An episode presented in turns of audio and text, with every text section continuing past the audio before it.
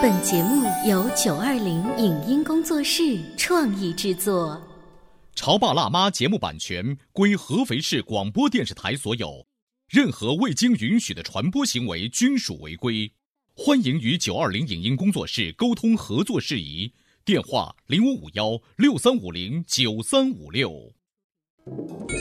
你有你的钻石金龟婿策略，我有我的全家海岛游计划。你扛着单反泡妞马不停蹄，我为孩子捕捉成长的美妙瞬间。你忽略我的魅力，我会证明这是谁的时代。你否定我的生活态度，我决定我的人生蓝图。帅哥俊男靠边站，有了宝宝的潮爸魅力更爆发。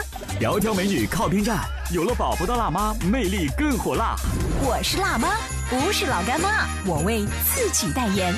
我是潮爸，不是太阳能浴霸，我为自己代言。潮爸辣妈。本节目嘉宾观点不代表本台立场，特此声明。最近抖音火了。在网友拍摄的各种抖音短视频中，我们看到了很多孩子的身影。这类短视频深受大家热捧，有的孩子因此成了网红。然而，让孩子接触抖音到底对孩子有何影响呢？从指责《王者荣耀》到批判抖音，竟然是家长在推脱教育的责任。为什么说约束不了孩子是家长的过失，而不能推卸给各类 APP 的产品呢？欢迎收听八零后时尚育儿广播脱口秀《潮爸辣妈》，本期话题：到底是谁害了你的孩子？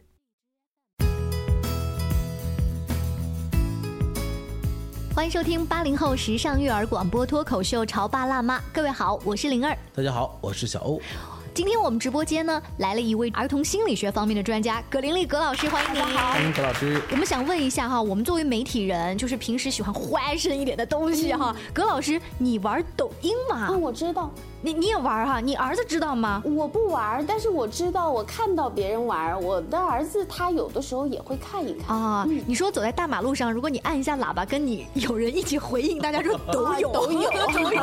我一开始呢对抖音啊没有那么热衷的情况下，有一天我到一个小学里给那些孩子去做这个主持人语言表达方面的辅导，在中场休息的时候呢，有两个小女孩，大概三年级左右，到我跟前说：“灵儿姐姐，嗯，你玩不玩抖？”音啊！我说，嗯，我当时想不好把我的手机拿给他，我就说，嗯，怎么了？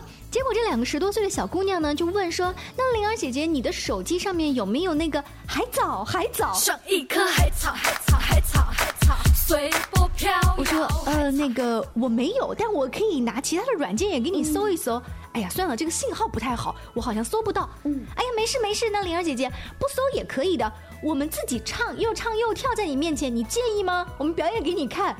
哦，我不介意，我不介意。于是两个十多岁的孩子就掐着抖音的那个感觉，在我面前表演了还早还早，还有好多抖音里面当红的段子啊！我那一刻觉得我不能太落伍。是，你知道，呃，对于我一个这种数码男、技术男来讲，哈，我一直也在研究为什么抖音很火。其实很简单，就是它给用户提供了更好的用户体验。嗯，像抖音之前，它是个迭代性产品嘛。那么之前的几代，比如说最早的像什么小咖秀，嗯，然后。然后后来往往往后延伸，有各种各样的呃小的 A P P，比如说呃什么快手啦，嗯。啊火山啦，啊等等等等。其实啊，呃抖音目前火的原因，就是因为它的这个用户体验度会更好，它又结合了呃像什么美图秀秀啊等等这样的功能，给每个人都能把自己包装成一个包装的最佳男主角。还有就是展示。嗯，如果真的是我们几个在玩，上班下班之余玩。就玩了，但是万一葛老师，你们家的大儿子小五，初中生，课业压力已经开始大了，或者我刚才提的那几个小学生哈，没日没夜的每天跟你抖音，你还能这么淡定吗？嗯，有人不淡定了。最近网络上面有一篇文章叫做。抖音，请放过孩子。哎呀，我跟你说，这个句式太了解了啊！好像前一段时间还是王者荣耀。那我怎么记得还有一段时间是说，是保健品，请放过我爸爸妈妈呢？啊，对，就是呃，什么请放过什么？嗯嗯，something 请放过 somebody。哎，不不不不，我们节目开场到现在，我听着二位你们的语气是有点怼这篇文章，就是抖音请放过孩子，你们有点切。但我看了这篇文章。我是挺同意他的意思，嗯哎，我给大家来摘取两段好了。有数据统计过，抖音百分之八十五的用户呢在二十四岁以下，基本都是九五后，甚至是零零后。拍摄者当中，中小学生占了大部分。嗯，就连三四岁的小孩出现在小视频里，他们的手机屏幕前摆着各种姿势，赚足了人们的眼球，上热搜呢也是比比皆是。如果你觉得呢，有一些人只是上传唱唱歌、模仿一下就算了，有的家长啊是学习抖音里面的一些危险动作，结果把小孩摔伤了，这是一部分脑残的家长。好，我们再来看一些。必须承认，这些看起来好笑的东西，刚刚看的时候是很有趣。但是当你刷累了，关上手机屏幕，迎接你的是空虚，你的时间被它一点点的压榨干，然后接踵而来的是缺少时间的焦虑和颓废，逐渐陷入了一种死循环。那如果呢？这又是刚刚在学习阶段的孩子们当中，你能不担心吗？这是我只是随便列举了这篇文章当中的一些段落而已啊。哎，我看了，我觉得。好像抖音是不能玩了，孩子也不能玩了。嗯，你们我觉得它是完全是一种转嫁呀，就是呃，小学生他为什么会玩抖音？这个手机是应该在孩子手上吗？家长的监管职责在哪里呢？嗯，这个时候家长说抖音放过孩子，我可能也可以说游戏机放过孩子，也可以说毒品放过孩子，烟酒放过孩子，iPad、iPhone 等等等等，全部放过孩子。啊，你们的意思是抖音给你们广告费了，在节目当中不能说它不好是吧？呃，还是在我看来，这还是常有的所谓的巨婴心态在作祟吧？就是呃，当我们忌惮于某一种东西会戕害孩子的时候。却无限的缩小自己对这件事情的把控能力。嗯，你会发现这件事情很可笑。那你是在做什么的呢？但当然了，有很多潮老潮爸辣妈也会呃这个否定我的意见，说，哎呀，我们真的是没有没有办法，是防不胜防啊。我能够给我孩子带来更多的禁令，可是他一旦上学了，碰到他的同学，到了社会上，那该怎么办呢？嗯，都会有这样子的感受。我突然间想起了一个看起来不搭嘎的事情，就是前一段时间有一个家长跟我说，我的孩子现在快三岁了。我告诉他要注意安全，在人多的地方不能够乱跑，但是他依然不听，他总是让我提心吊胆。他问我葛老师，我怎么才能够让我的孩子知道注意安全，不要走丢？嗯，当时我只给了他一句话，就是对于一个三岁不到的孩子。防止孩子走失，这是家长的责任。嗯，孩子却自己在问说：“我如何才能避免走丢？”那葛老师，您提这个看似不搭嘎的例子的意思是说，呃，其实那些小学生或者是中学的低年级的孩子，他们其实自己控制不住，应该是家长帮他们控制玩抖音的时间。是啊，这个事物客观存在在那个地方，就像你一把菜刀，你可以去做菜当名厨，你也可以拿它去杀人。那么最终你是怎么运用这个东西？而这个恰恰是家长教育的一个职责所在。嗯，抖音本身会不会造成危害？我想他应该不会，否则的话，我们的国家会禁止。呃，当然，呃，因为本身是一个新生事物哈，呃，行业的监管，包括政策法规的运用，这个或许呢，可能会有没有及时的跟上，但是我相信啊，随着各种事情不断的推进，一定会及时的监管上。当然，我在这里仍然是要强调的是，无论怎样，我们都不能否定自己在对于这件事情当中啊，家长。该担负的怎样的一种责任？嗯，而说到家长呢，我身边也有一些年轻的家长自己玩抖音，他们玩的呢没有他们孩子玩的好。为什么这么说呢？就是呃，手机的密码孩子基本上都知道。妈妈，我好无聊。妈妈可能在做菜啊，或者是忙不过来的时候呢，妈妈，我拿你手机玩一下啊。哎，这这就是你说的这个关键点，就是家长在用手机或者在用抖音。去安抚孩子的时候，家长并没有觉得自己有什么问题。可是葛老师，我身边的朋友跟我说了，我没想让他玩抖音。我做菜，我不能二十四小时管着他吧？他自己，我跟你说，我能的很哦，知道我的密码哦，打开之后自己哦，就挑那个段子就模仿，自己有一大堆的粉丝哎，他们自己搞定了一切。于是呢。我在反思的是，我的这个朋友跟我讲这些话吐槽的时候，他的语言当中又有一点点的得意，对，对对对对，就那种感觉。自己还有多么的了不起。其实你看啊，这件事情本身他有多大的罪恶，咱且不说。我们先来说一说他为什么成为全民风靡的一件事情，就是因为它给了我们一个平台，一个之前从未有过的展现自己从未被发掘的一面的这样的一个平台。成年人如此，小孩也是一样啊，甚至你养的宠物。可能都因为你的这个 A P P 而变成全世界闻名。嗯，你说还有谁不喜欢呢？嗯。我们每个人都会有求关注的这个本能啊，孩子也是如此。如果孩子在手机上面，他会发现，哎，这个时候我做一个主角特别有光环的时候，孩子自然会很着迷。那广播前的各位，你或者是你的孩子玩不玩抖音呢？最近你有没有哈，就是被迫当大马，让你的孩子来嗯嗯来投投一元硬币是吧？硬币，这其实还给家里面带来了不少乐趣。但是更多其他的段子，你们有没有在家里面去思考过呢？稍微。休息一下，广告之后我们接着聊。潮爸到，辣妈到，准爸到，育儿专家请。中国内地首档八零后时尚育儿广播脱口秀，陪你一起吐槽养育熊孩子的酸甜苦辣，陪你一起追忆自己曾经的小世界。潮爸辣妈。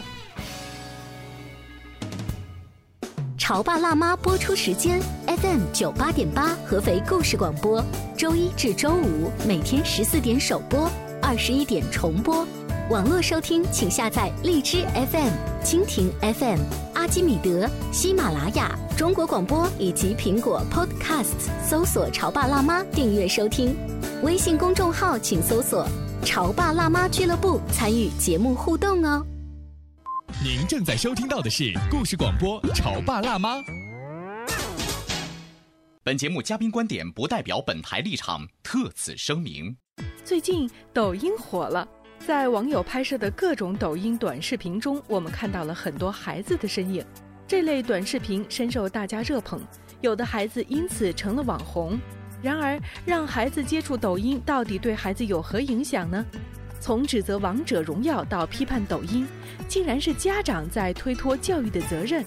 为什么说约束不了孩子是家长的过失，而不能推卸给各类 APP 的产品呢？欢迎收听八零后时尚育儿广播脱口秀《潮爸辣妈》，本期话题：到底是谁害了你的孩子？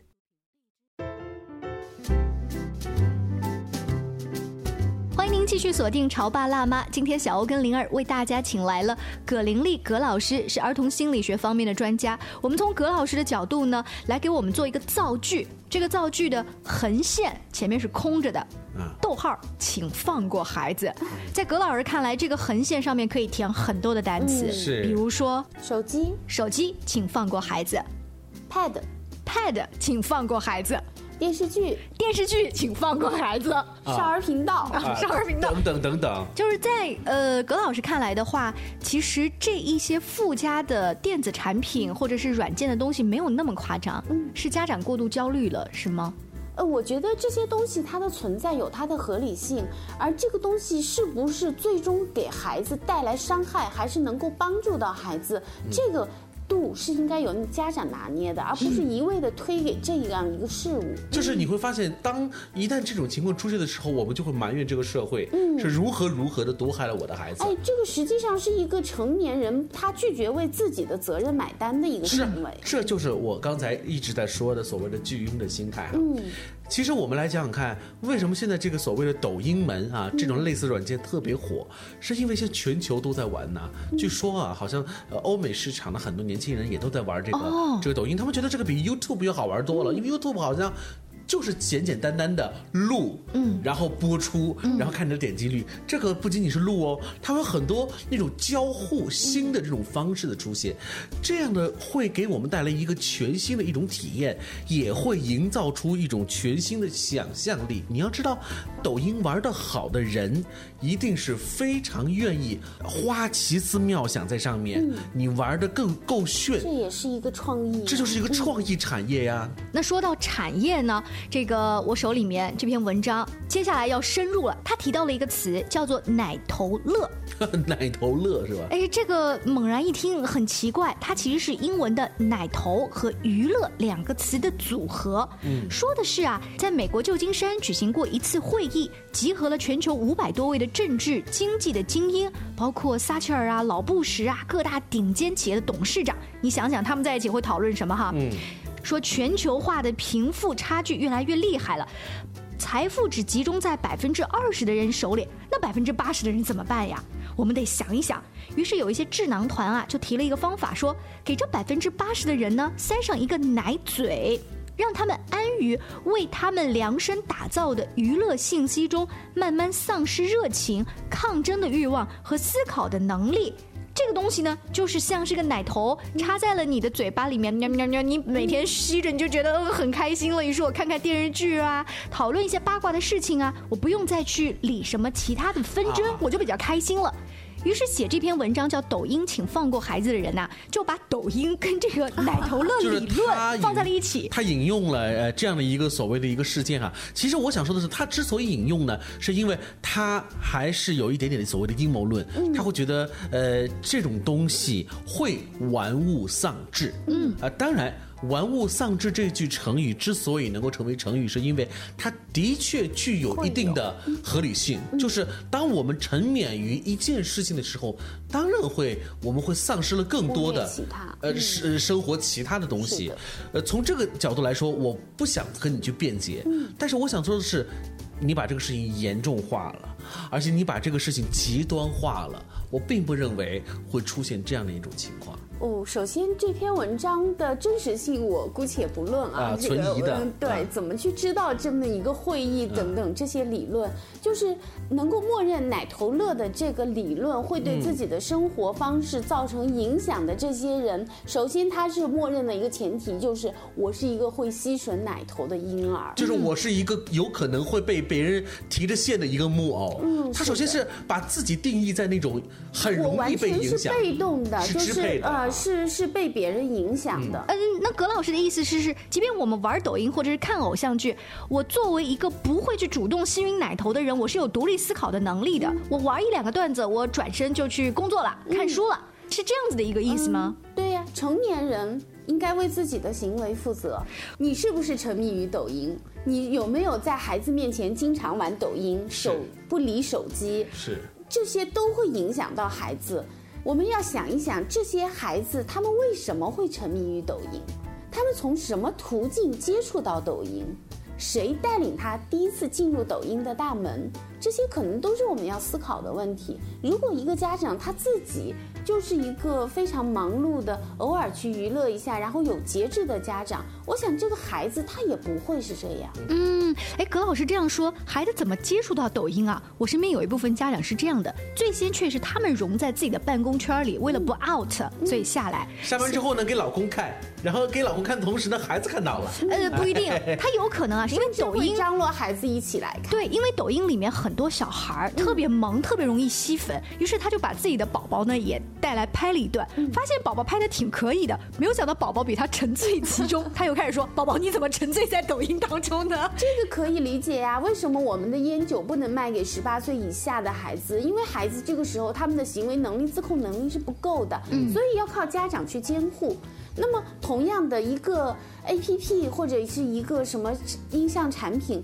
那么孩子他是没有辨别能力的，这个监护的职责恰恰是在家长。没错，你会发现，呃，在这个国外啊，像类似于这种 A P P，它都会在注明一个叫做十七岁以下的呃这个未成年人，实际上是要在家长的陪同下下载使用，或者是呃十七岁以下是不能够使用的，因为这的的确确会对于未成年人会造成一定的影响，就是监。管层面，第一要跟上，当然更重要的，我认为比监管更重要的是父母对于孩子的这种管理和教导。哎，我还有一个疑问想跟二位讨论，就是不管是抖音还是一些无厘头的喜剧电影，我们成年人在特别繁忙的工作压力之后呢，就喜欢看这个，因为我想解压。嗯。我不想再去看一些特别需要深度思考的费脑烧脑的电影。对你说的这个啊，其实太文艺了，你就直接说你不想看不懂那个。看不懂，真的看不懂。但是呢，后来我发现看抖音这样的短视频，首先它短，不耗我时间，这个包袱在短时间内就让我哈哈大笑了。快乐来的特别容易，于是慢慢的呢，我再也不看深度思考的电影跟书了。会不会有这样的一个恶性循环？我们大人都如此，孩子呢，他慢慢的就会觉得快乐这样子就可以，嗯，分快、简单、直接明了，我不需要看大部头的书，还要了解它的时代脉络、它的深入思考，不需要了。是的，就是当我们去沉浸去研究一个东西的时候，它必然要付出很大的代价，而人的天性，它会有一部分就是好逸恶劳的东西。嗯，那么这个时候。到底是靠谁拿着那个小鞭儿赶着自己，赶着孩子，让带动整个家庭能够去继续坐下来去研究一些可能比较烧脑，但是对于自己的成长有长期帮助的那些东西？我还要补充的一点内容就是所谓叫做深入才能浅出，你千万不要低估那些快乐来的很容易的那些短视频。嗯，它为什么能够激起所有人的快乐？它为什么能够成为所有人口中的最好最好玩的东西？难道真的？它很容易做出来吗？不，很难。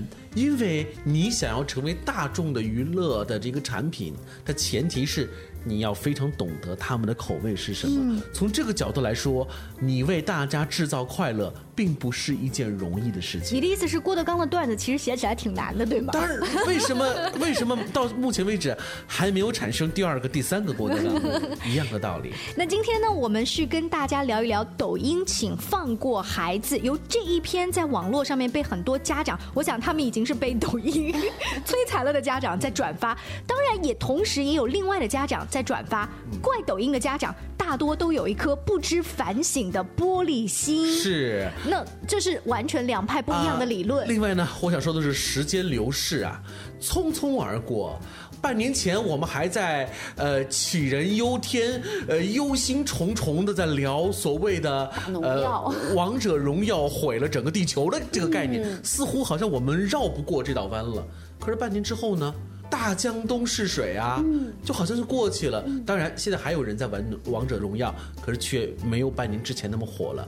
一样的道理，现代事物迭代太快了，也许每天都有。对，明天。会有一个诱惑更大的一个什么什么因出现，那个时候我们又会说那个东西赶紧放放过孩子吧。那我们今天这一期节目讨论到最后呢，不知道各位会不会继续跟孩子去研究抖音里面比较搞笑的，会给你们全家带来欢乐的段子，或者是干脆就把抖音从你的手机上面卸载掉。每个人的生活方式、娱乐方式和育儿的方式不一样，只是呢，我们想通过讨论给大家带来一些思考。你自己去想一下，这个究竟占用了你多少的时间，给你的家庭和孩子带来哪一些正面或者负面的影响？这个性价比是由你自己去衡量的。还有就是约束不了孩子，这是家长的过失，而不是能够把它推卸给任何一个东西。A P P 的产品。今天非常感谢葛老师做客我们的节目，更多关于育儿故事的分享和经验的交流，大家也可以持续关注我们的节目。微信公众号请搜索“潮爸辣妈俱乐部”。下期见喽，拜拜。再见。以上节目由九二零影音工作室创意制作，感谢您的收听。